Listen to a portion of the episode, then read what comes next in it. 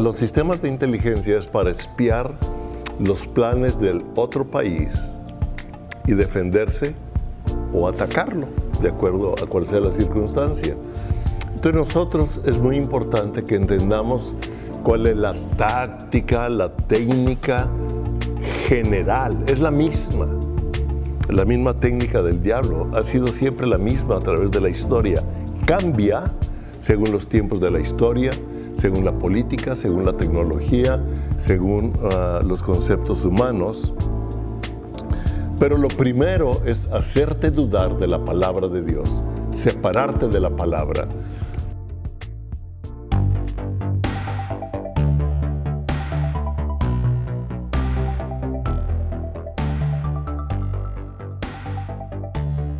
Muy buenas días, tardes, no sé qué hora es para ti, pero bienvenidos una vez más. Gracias por estar uh, escuchando estas enseñanzas y estos comentarios uh, sobre lo que estamos viviendo, basados también en los principios bíblicos para aplicar la sabiduría que hay en la palabra de Dios y aprender a vivirla.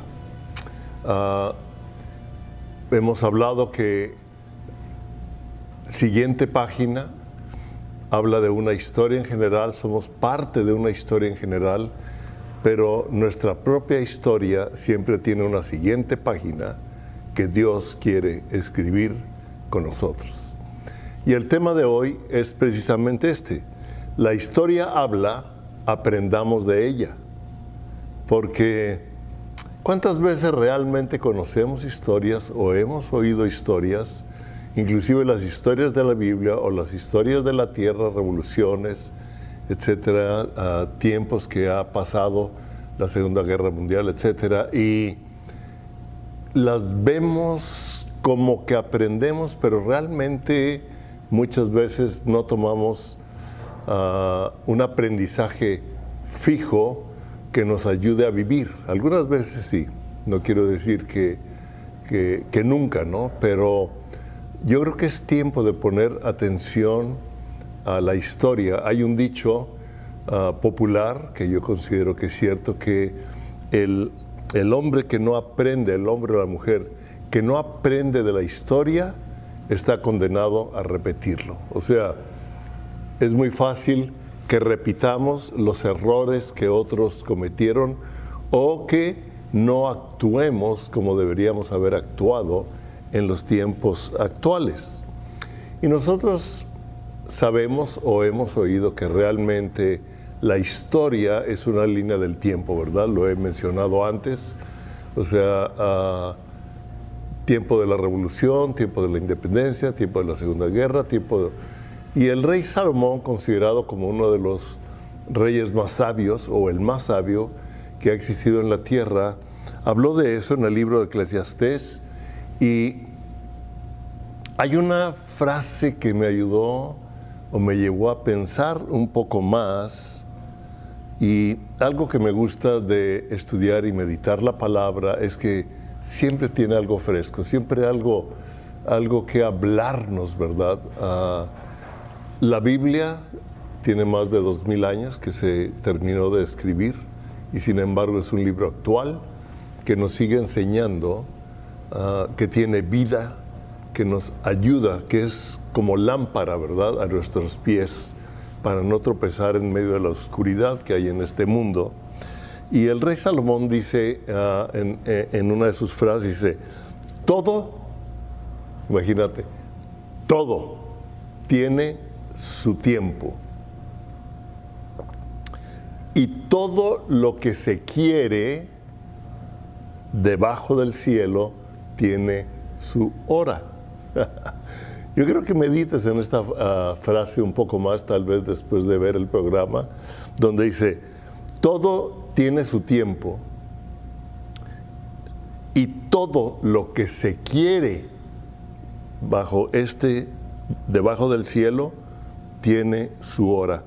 Y hay, ah, lo has oído, definitivamente yo creo que has escuchado, como hay ciertas, ah, ciertos momentos o ciertas citas o ciertas entrevistas o ciertos momentos que no se vuelve a repetir esa oportunidad o ese tiempo.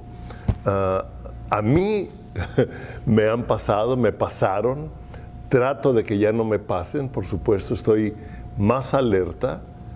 Te contaría ah, un ejemplo que me pasó con el secretario de Marina de México, donde tenía una cita con él.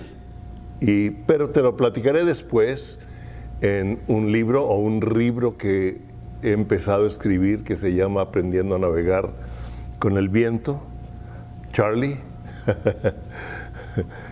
quien es alguien que me anima, que me apoya ah, en todo lo técnico. Ah, dice que él ya tiene ganas de, que se escriba ah, este libro. Y hoy mientras escribía me acordé y escribí parte de lo que va a contener ese, ese libro libro. Ahora, continuando con lo que dice Salomón, que lo han leído, inclusive hubo una canción de rock and roll que, que es esta cita de Eclesiastés, en los tiempos de los sesentas, dice, tiempo de nacer y tiempo de morir. O sea, una sola vida. Algo que no podemos evitar es que un día vamos a morir. Eso no lo podemos evitar. Hay un día en que nacemos, llevamos una vida y hay un tiempo de morir. Tiempo de plantar y tiempo de arrancar lo plantado. Tiempo de matar y tiempo de curar. Y continúa hablando sobre de esto, tiempo de destruir, tiempo de edificar, tiempo de callar, tiempo de hablar.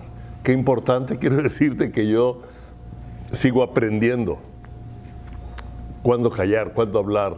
No sé si a ti te ha pasado, mm, no dije lo que quería haber dicho, ¿verdad? O sea, era un tiempo de hablar y callé.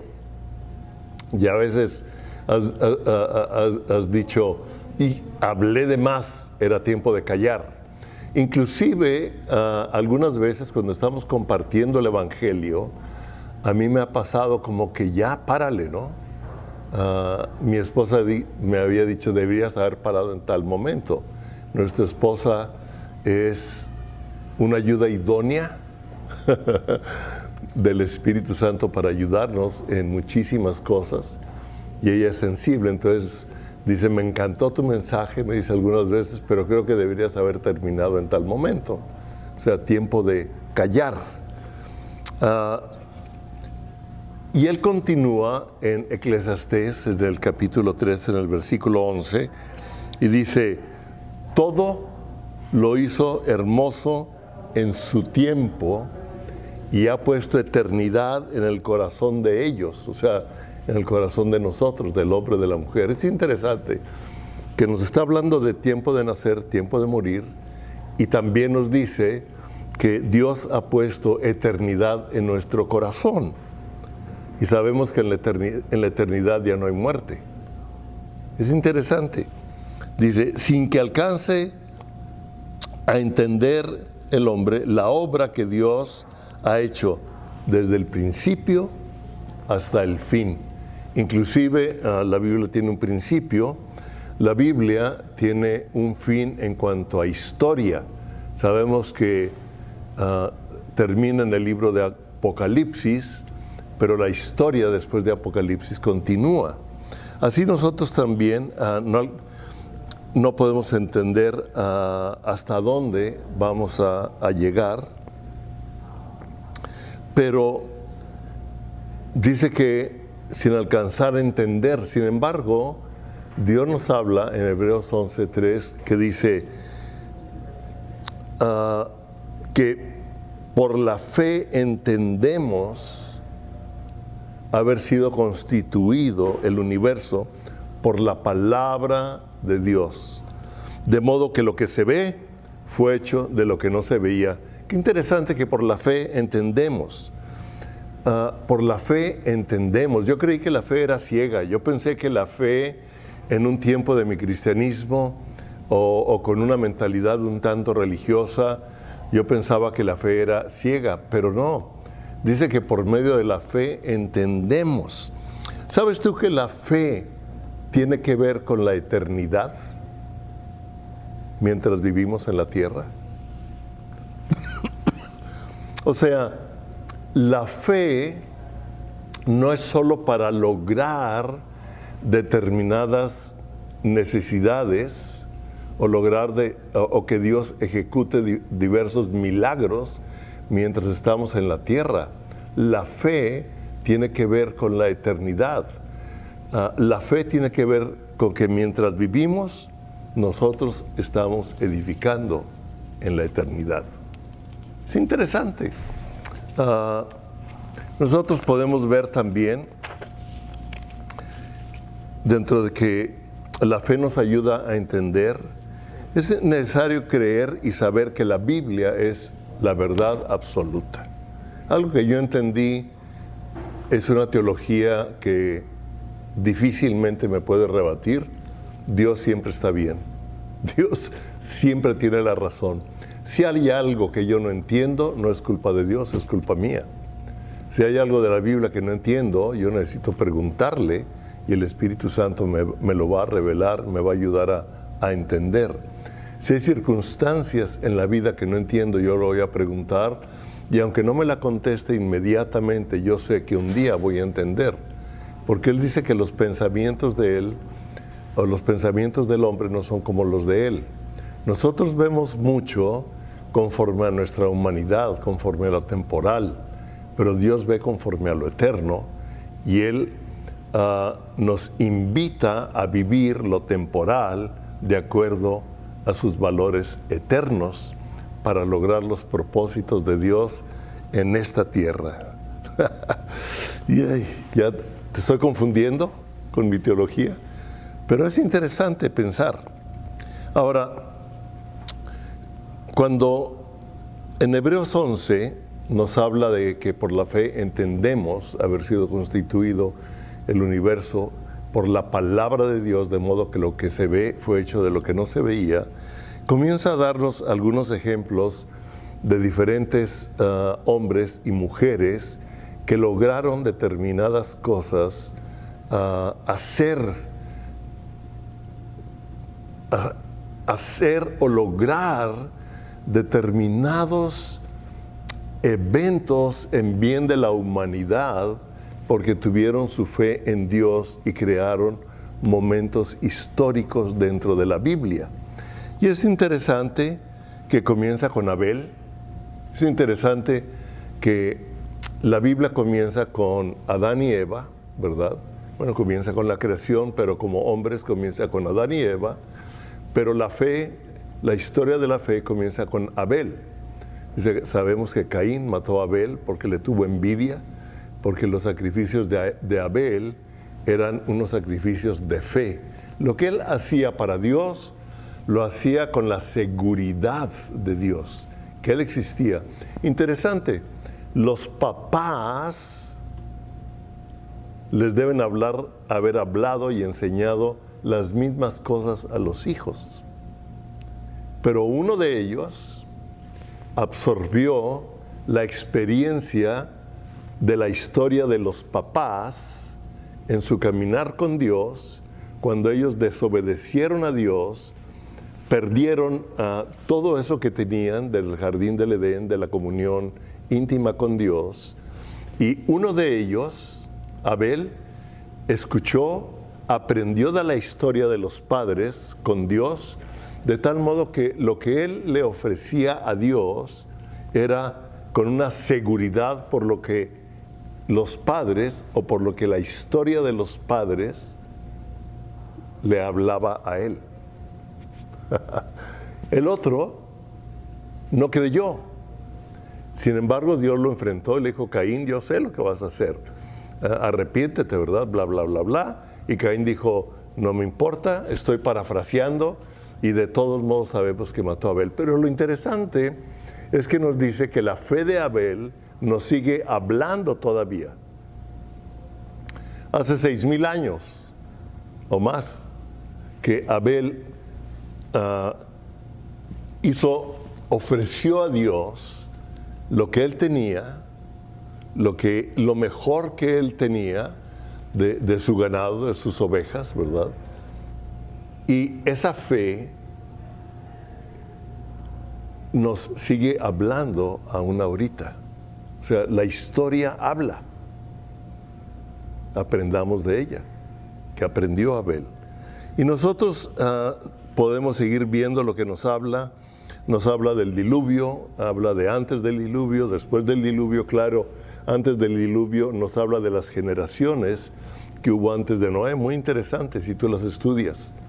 Por ahí tengo un, un estudio gráfico de las edades que vivió cada quien, desde Adán hasta Noé, etcétera, Enoch, que caminó con Dios y Dios se lo llevó, y Noé uh, era bisnieto de, de, Enoch. O sea, es interesante lo que produjo la historia de cada uno de ellos en las quienes siguieron, porque estos hombres y mujeres definitivamente platicaban, ¿verdad? No había televisión, no había juegos, ellos hablaban de sus experiencias con Dios, de las experiencias de sus, ancestros con Dios. Fíjate qué importante, de sus ancestros, o sea, de hombres y mujeres que habían vivido antes que ellos en una relación con Dios, ellos la vivían y Dios nos habla de que fueron hombres y mujeres que caminaron con Dios, luego ellos la siguen contando a los hijos y los hijos a los hijos, de tal modo que llega al tiempo de Noé y vemos el tiempo de Noé antes y después del diluvio. Hay mucho que aprender ahí. Vemos nosotros la esclavitud en Egipto, 400 años. 400 años. Cuatro siglos. Piénsalo, capta. 400 años. Y después de 400 años, se les ocurrió hacer algo como grupo, como, como, como uh, sociedad, digamos, lo podríamos poner así. Clamaron a Dios. Yo creo que individualmente, uh, en alguna forma uh, se hablaban, se quejaban o algo, porque todos creían en un Dios a la manera que ellos creyeran, pero dice que el pueblo clamó a Dios. Si lo pusiéramos en esta época, todos los cristianos comenzaron a clamar a Dios. Uh, después de 400 años de estar sufriendo. Mm, ¿No te habla eso ahorita? De una necesidad de como pueblo clamar a Dios por una respuesta a los momentos que estamos viviendo. Vemos que después de eso siguió el tiempo del desierto, bueno, Moisés, hay mucho que aprender, hay muchas enseñanzas, el tiempo del desierto, impresionante todo lo que podemos aprender, el tiempo del desierto y luego la, la conquista de la tierra prometida. O sea, sabemos que hay mucho que aprender, los jueces, después los reyes, desde Saúl el primer rey, continuó hasta la descendencia de David, que es Jesús. Y Jesús sabemos que viene y es el centro de la escritura y es el cumplimiento de la escritura. O sea, en Jesús se centra toda la escritura, es el cumplimiento de la escritura. Y vienen los apóstoles después de Jesús a formar, a unir, a aumentar la enseñanza de Jesús, en cierto modo a unirla también con el Antiguo Testamento para darnos y dejarnos a nosotros enseñanzas para esta época. Ahora, estamos hablando de la historia bíblica, pero la historia de la humanidad, como decía hace un rato, la historia de la humanidad continúa y va a continuar después de nuestra muerte. O sea, el mundo no se va a acabar, la historia va a continuar después de nosotros. Y a nosotros nos está tocando vivir este tiempo histórico, independientemente de la edad. O sea, uh, el otro día veíamos algunas uh, cosas en una agrupación cristiana tomando decisiones importantes y yo dije, bueno, estamos poniendo esto en manos de alguien que no está tan joven, ¿verdad? Aunque la, la, juventud o la edad no tiene garantía de una vida, mueren de, a cualquier edad, pero ya no estamos jóvenes. O sea, si nosotros en forma normal o natural consideramos mi edad con la de un joven, bueno, la mía está por terminarse, la del joven continúa, pero ahorita el joven y yo estamos viviendo los mismos tiempos. Mis nietos y yo estamos viviendo los mismos tiempos. Lo vemos desde una perspectiva diferente. ¿Por qué? Por lo que hemos aprendido, lo que hemos vivido, etcétera, etcétera, etcétera, lo que ellos están captando, lo que nosotros hemos captado.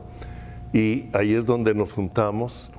Pero después de nosotros, la historia va a continuar y la van a continuar ellos y después de ellos la van a continuar los hijos de ellos y los nietos de nuestros nietos van a continuar la historia porque no es el fin del mundo como, como mucha gente ha dicho.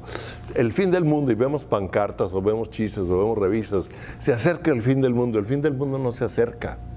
El fin del mundo no es cierto de acuerdo a la Biblia. Hay tiempos de acuerdo a la Biblia que podríamos rebatir algo de apologética, ¿verdad? Ah, algo de, teología, que si ah, el rapto, que después del rapto, que eh, la venida de Cristo, ah, como dijo Carlet, la venida de Cristo está desde que Él subió a los cielos, ya los apóstoles lo hablaban, etcétera, etcétera, etcétera. Pero en esta continuidad de la historia podemos y debemos aprender para actuar en estos tiempos y edificar lo que nos corresponde, entendiendo al mismo tiempo, como decía hace rato, que estamos edificando para este tiempo, dejando cimientos para los tiempos que siguen y estamos edificando para nuestra eternidad. Necesitamos aprender a tener eso claro, de que nuestra vida no es nada más esto, sino lo que vivimos ahorita tiene que ver con la eternidad de nosotros y con la eternidad de otras personas. Eso ahí te lo dejo para que lo medites. Ahora, ¿qué estamos viviendo ahorita? Epidemia mundial. Ya lo sé, me puedes decir. Ya, ya todo el mundo lo dice, sabemos que es una epidemia mundial. Hay diferentes opiniones de que si es accidental, que si fue creada, que bla, bla, bla. Eso también te lo dejo a, tus propias decisiones. No, en este momento no voy a dar la mía. Estamos viviendo aislamiento, inseguridad, confusión, temor. Son varias de las cosas que, que yo veo en la sociedad actual, incluyendo la iglesia. ¿sí? Hay una ah, mujer que, que va a la casa algunas veces a ayudarnos y hoy oramos. Estuvimos orando con ella, por ella, y por problemas del corona, ¿verdad? Por eh, problemas de la familia, etcétera. Es una mujer cristiana ah, que yo veo que verdaderamente ama a Cristo y ora con anjuencia, como dicen los rancheros de allá del norte. Ahora, ¿en qué momento de la profecía bíblica estamos viviendo? Esto es interesante. ¿En qué momento o en qué momento de la historia de la profecía bíblica estamos viviendo. Tiempos de guerra. Y no es para asustarnos, es para entender que nosotros ya nos han sido todos dados todos los elementos para ganarla, porque Cristo ya ganó y nos ha dado a nosotros todas las herramientas, toda la armadura, Efesios 6, ¿verdad? Las armas espirituales para combatir no solos, en unidad con otros, pero entender que estamos en guerra, que lo que está pasando en el mundo no es nada más una situación política, no es una situación de gobierno, no es una situación económica, no es una situación ah, social, no es una situación de enfermedad nada más o de un virus, es una guerra espiritual. O sea, las potencias de los cielos serán conmovidas. Hay una guerra definitivamente en los reinos espirituales que se reflejan en la tierra. Pero en segunda de Pedro, capítulo 2, 19, nos dice que, pero tenemos también la palabra profética más segura, a la cual hacéis bien en estar atentos. tenemos también la palabra profética más segura. La palabra profética es realmente la palabra de Dios hablándonos de los tiempos, de la historia de los tiempos, aprendiendo para nosotros vivir ahora y profetizar y hablar lo que Dios está hablando y quiere hablar en estos momentos para vivir. Ahora, aprendiendo algo que hemos sabido o sabemos, si estamos en guerra, ¿cuáles son las tácticas del enemigo? ¿Cuáles son los planes del enemigo? ¿Cuáles son las tácticas cuando un país pelea contra otro país? Hay, hay, ¿Por qué creen que hay espías? ¿Por qué se ha vuelto tan famoso el espionaje desde hace muchos? ¿Por qué la CIA, el FBI, los rusos, los alemanes, la Gestapo, ¿verdad? La, dice que la de Israel es increíble. Los sistemas de inteligencia es para espiar los planes del otro país y defenderse o atacarlo, de acuerdo a cual sea la circunstancia. Entonces nosotros es muy importante que entendamos cuál es la táctica, la técnica general, es la misma. La misma técnica del diablo ha sido siempre la misma a través de la historia. Cambia según los tiempos de la historia, según la política, según la tecnología, según ah, los conceptos humanos. Pero lo primero es hacerte dudar de la palabra de Dios, separarte de la palabra. O sea, si has oído la palabra o si hemos oído, es tratar de separarnos de la palabra de Dios o hacernos pensar que, que, a lo mejor no es cierto. No sé, a mí me ha pasado algunas veces que me levanto y digo, ¿es cierto? Ay, ¿es cierto todo esto de Dios? Y me levanto como diciendo de qué se trata la vida, ¿verdad? y lo he dicho antes, lo digo seguido, como después de mi café y de orar un momento del Espíritu ya me enfoco de leer la palabra, la palabra me enfoca. Lámpara es a los pies su palabra. Pero la primera es hacerte dudar. Recuerdan, empezó desde el jardín del Edén, cuando el diablo ah, tentó a Eva y a Adán, a Eva y a Adán. Y empezó diciéndoles, con que Dios les ha dicho eso. o sea, Dios les había dado determinadas instrucciones, fíjense. Ya les había dado la bendición y les había dado la autoridad y el poder para gobernar sobre toda su creación. Pero les puso ciertas limitantes, ¿verdad? Les puso del árbol del bien y del mal, no lo toquen, porque entonces morirán.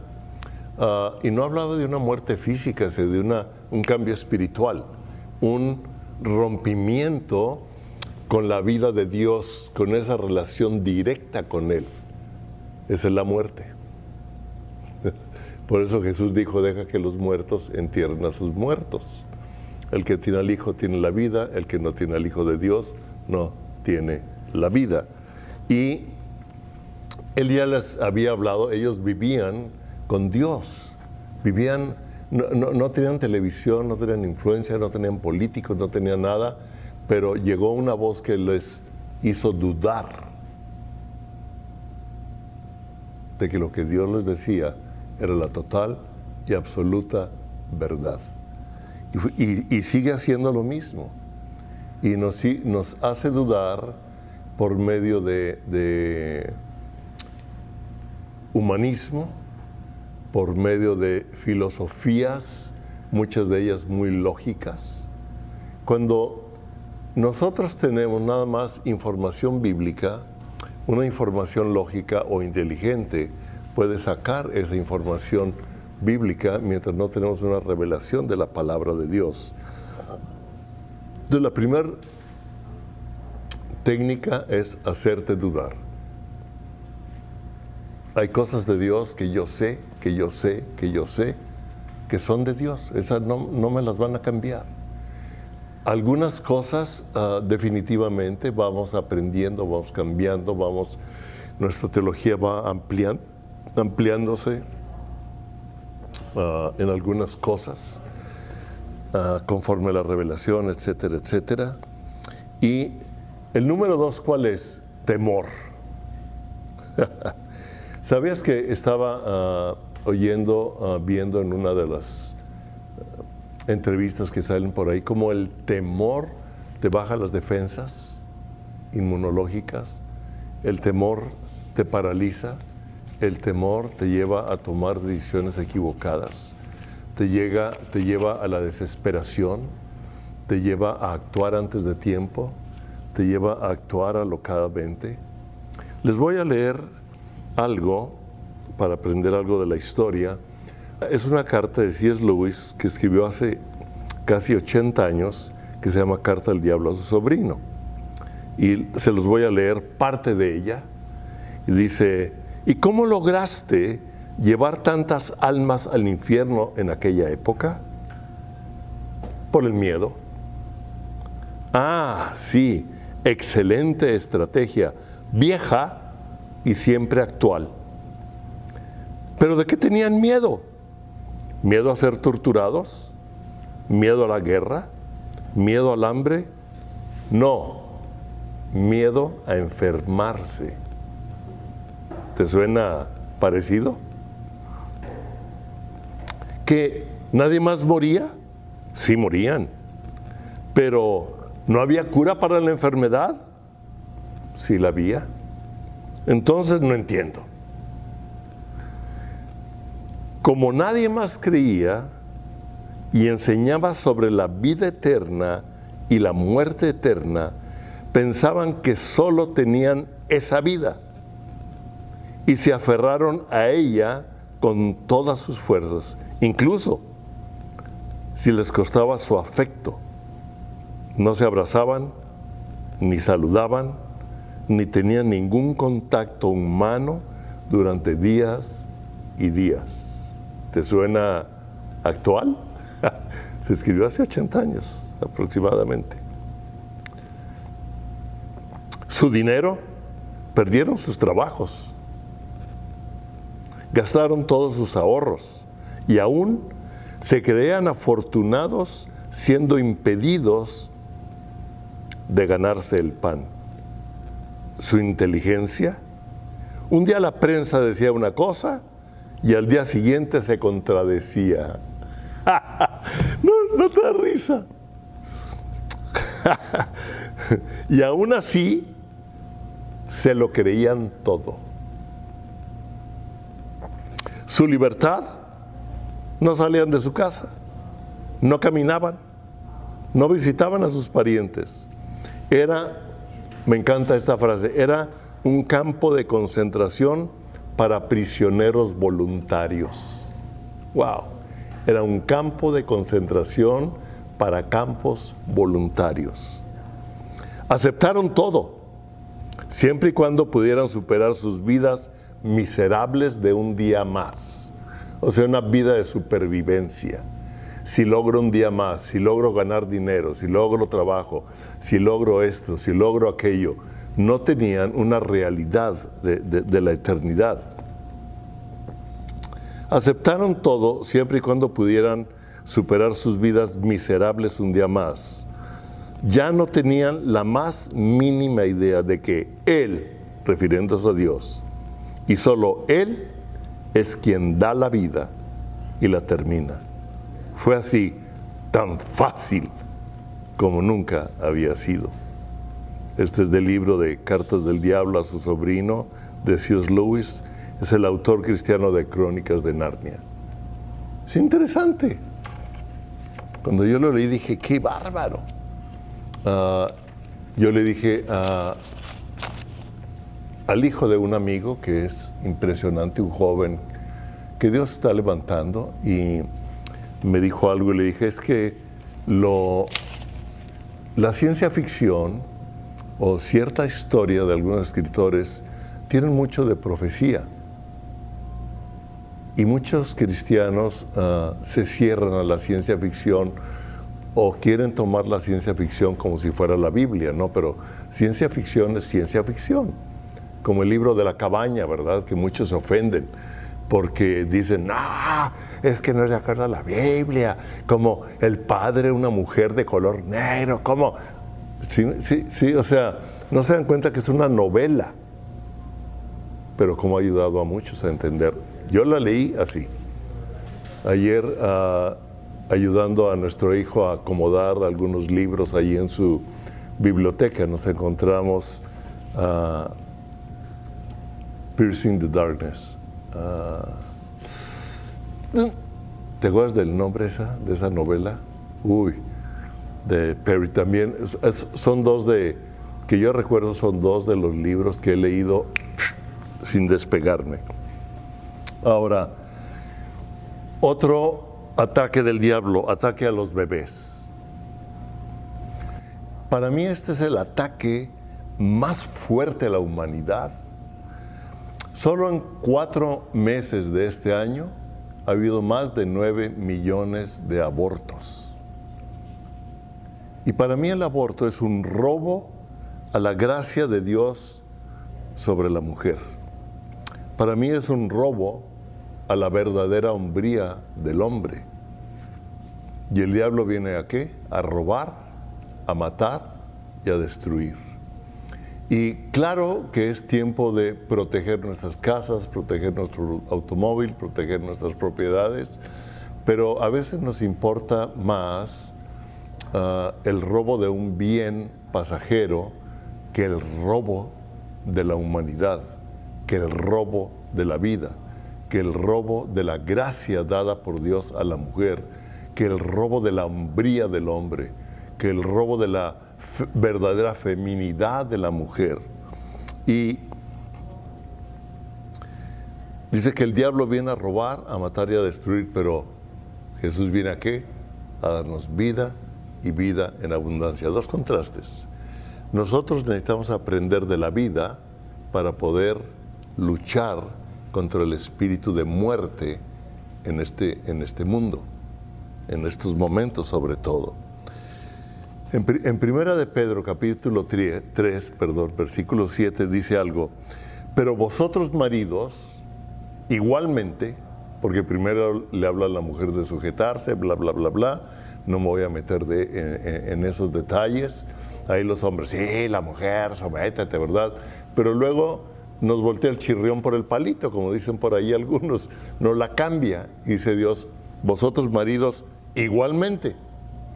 Ahí les va a ustedes, hombres. Vivid con ellas sabiamente, dando honor a la mujer. Uh, esto me golpea. Dando honor a la mujer dando honor a la mujer como a vaso más frágil. Coherederas de la gracia de la vida, para que vuestras oraciones no tengan estorbo. Coherederas de la gracia de la vida. ¿Sabes que a la mujer le ha sido dada la gracia de crear una vida en ella misma. O sea, es una gracia de Dios dada nada más a la mujer. Claro que el hombre contribuimos. Ahora, ¿cómo contribuimos, hombres? Porque cuando una mujer y un hombre se unen, cuando hay un, un, esperma de hombre entrando en el útero de la mujer, va a producir una vida porque Dios así lo hizo, así lo, así lo permitió, independientemente de las circunstancias o de la forma, ¿verdad? Cuando eso sucede biológicamente, se va a producir una vida y Dios comienza a formar al bebé. Y la gracia de que Dios forme una vida en una persona es nada más en la mujer. Y es, el aborto es quitarle la gracia de Dios a la mujer, es arrebatarle a Dios de las manos el estar formando un bebé. ¿Te das cuenta? Y dice que los hombres aprendamos a vivir sabiamente, aprendamos a vivir sabiamente, aprendamos. A veces somos muy cabezaduras, somos muy, muy, muy machistas, o somos muy, muy hombres, o somos muy rudos, o somos muy, ¿sí? Ah, aprendamos a vivir sabiamente. ¿Para qué? Para que nuestras oraciones no tengan estorbo. Un día lo dije en una reunión de oración de hombres y les dije, ¿quieren que empecemos a, orar? Ok, no podemos empezar a orar como hombres si primeramente no nos arrepentimos del trato y de la forma que hemos tratado a la mujer y definitivamente a nuestra esposa. Porque mientras no aprendemos a entender y a honrar a la mujer como un vaso más frágil, nuestras oraciones se van a quedar aquí en el, techo. No van a llegar lejos. Entonces, ¿para qué usamos una hora de oración o 20 minutos o media hora si no van a llegar a, a, Dios, si no van a llegar a Dios, sino que va a estorbar y esas oraciones no van a penetrar, no van a llegar a lo eterno, para que Dios en su tiempo lo ejecute. Y vemos nosotros, el ataque a los bebés es impresionante. Ah, ahora, ¿recuerdan ustedes la historia? Nos habla, aprendamos de ella. ¿Estamos aprendiendo algo? Ok. ¿Recuerdan cómo atacó Faraón al pueblo de Dios cuando éste crecía y se multiplicaba y era más fuerte? ¿Saben ustedes que el diablo tiene temor de que la iglesia se multiplique y crezca y se vuelva más fuerte.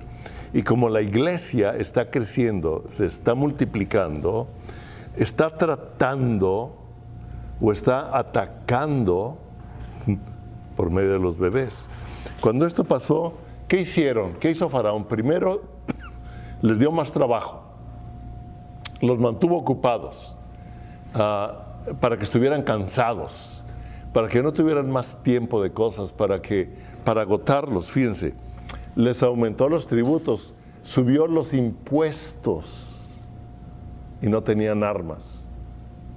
¿No les hace no les parece una similitud a la política actual de los liberales, de los socialistas, de los populistas, de los marxistas, de los fascistas, etcétera, etcétera? Ahora, no quiero darte nada más las malas nuevas, quiero terminar esto. No lo voy a terminar porque ya es un tanto largo, pero quiero terminar con las buenas nuevas. Y vamos a poner ah, la mirada en Hebreos 12. Como les decía, la iglesia está creciendo y la iglesia se está fortaleciendo. En estos tiempos de epidemia donde el diablo ha querido traer algo, el Espíritu Santo está respondiendo con un avivamiento, con un despertar, con una necesidad, incluyendo ah, que alguien muera, que, alguien se enferme, nos lleva a orar, nos lleva a clamar a Dios, nos lleva a entender un momento y, eso nos despierta en el Espíritu, en un clamor, en un entender. Quitemos el temor y peleemos y luchemos sabiendo que van a una eternidad luchando por esa eternidad de las personas que se enferman o están mal. No estoy queriendo quitar ni anular las emociones, los sentimientos, la necesidad de un ser querido, ah, los sufrimientos de otras personas. No quiero ni por un momento anular ah, lo que se siente, lo que se vive. Estamos con el que se duele pero también tenemos que ver lo que Dios está haciendo. Y Dios está despertando a su iglesia en medio de todas las circunstancias. El Evangelio está siendo predicado. Mencioné en alguna ocasión cómo la iglesia en Irán es ahorita la de mayor crecimiento. Interesante. Inclusive los, la iglesia de Irán, los iraníes, están orando por los judíos, están orando por Israel. Es impresionante lo que Dios está haciendo. Ah, Yo he oído noticias de Israel, a lo mejor después voy a hablar de Israel y de estos tiempos, porque Israel es el reloj del tiempo para entender más de la historia. Está ah, el contacto que tengo, con algunos ministerios en Israel, están hablando de la apertura que está habiendo para el Evangelio, de ah, cómo ha disminuido la persecución por compartir el Evangelio en Israel.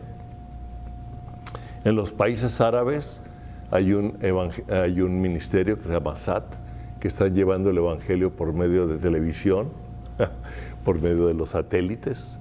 Tú puedes ver ah, ciertos campamentos de, refugio ah, de gente que huye de un país y puedes ver eh, casas de cartón y muchos tienen satélite.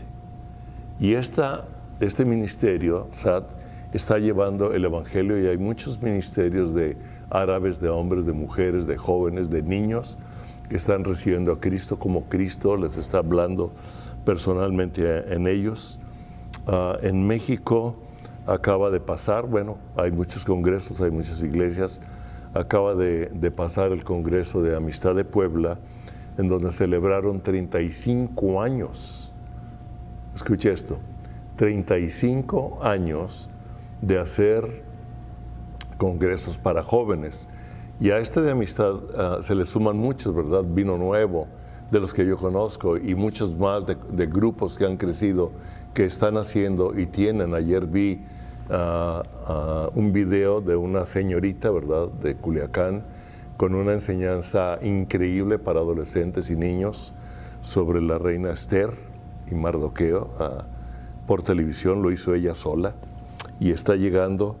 Entonces, uh, vemos nosotros, yo estaba viendo, nos invitaron a dar unas palabras en este Congreso de agradecimiento y eso me puso a recordar 35 años y a quien lo organizó en este tiempo, a Rubicel le pregunté, oye, uh, ¿cuántas personas, cuántos jóvenes crees que se han alcanzado durante ese tiempo?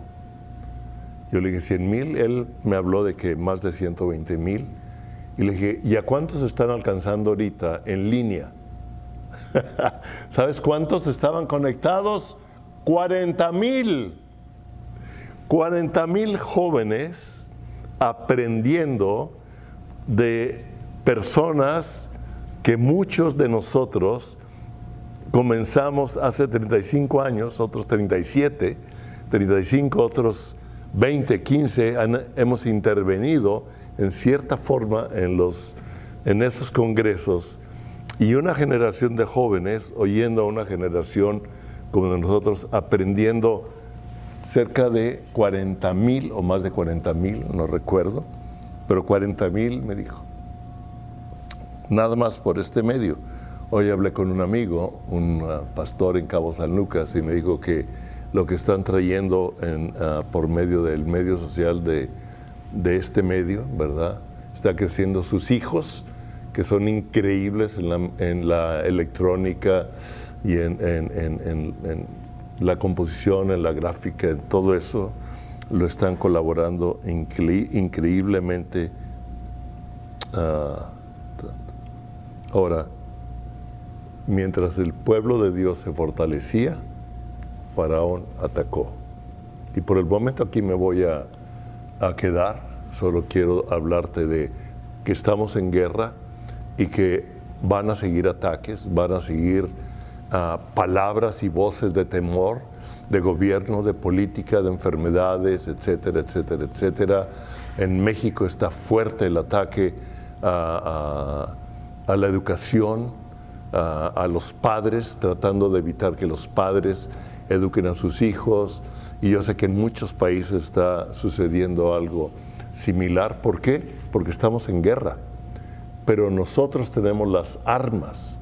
Nos ha sido dada la autoridad y el poder del Espíritu Santo para deshacer las obras del diablo y actuar también, hablar. Es tiempo de hablar, es tiempo de actuar, es tiempo de, de dar la cara, de participar en alguna forma como Dios te inspire, como el Espíritu Santo te motive para ser parte de la respuesta a la necesidad en este tiempo, en este mundo.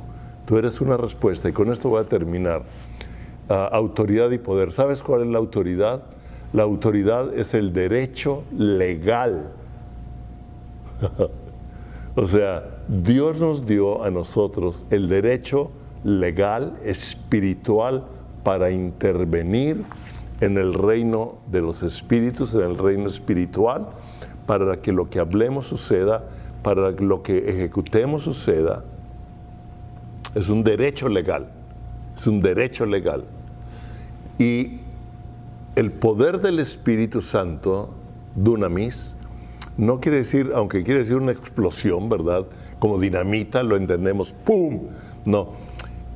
Ah, el poder del Espíritu Santo es para respaldar la autoridad que se nos, dado, que se nos ha dado. O sea, el Espíritu Santo respalda aquello que nosotros hablamos en el Espíritu. Nosotros sabemos que la palabra de Dios es la espada del Espíritu para hablarla y para vivirla. Y cuando tú y yo hablamos y vivimos la palabra de Dios, el Espíritu Santo va a venir para respaldarla y ahí vamos a ver más milagros de lo que estamos viendo. Y yo creo y yo declaro que los milagros en la iglesia van a aumentar, que los milagros en la iglesia se van a despertar porque tú tienes al Espíritu Santo dentro de ti, la palabra more en ti, la palabra se establezca haga en ti una explosión para hablar y vivir lo que el Espíritu Santo te está llevando a hacer y lo estoy viendo cómo se están saliendo algunos cristianos, ¿verdad? En medio de todos esos ah, grupos que están queriendo atemorizar y cómo el Espíritu Santo los está ayudando, los está respaldando. Ángeles van a venir a intervenir a favor nuestro cuando tú y yo somos una voz y somos el cuerpo de Cristo en acción en esta tierra para este tiempo y ser la respuesta a tantas necesidades y derribar el temor y derribar la angustia y pelear contra e, ese robo a los bebés. Voy a hablar de cosas más, de adolescentes y de otras cosas más adelante. Que Dios los bendiga Ah. Gracias Señor, gracias Señor. Gracias Señor. Espíritu Santo afirma y aumenta lo que han oído en cada uno de ellos, en cada hombre, cada mujer, cada joven, lo que han escuchado, que se reproduzca, crezca, se reproduzca en la forma en que tú les hablas en que tú los instruyes, en que tú les revelas a cada persona, Señor, en el nombre de Jesús. Amén. Amén.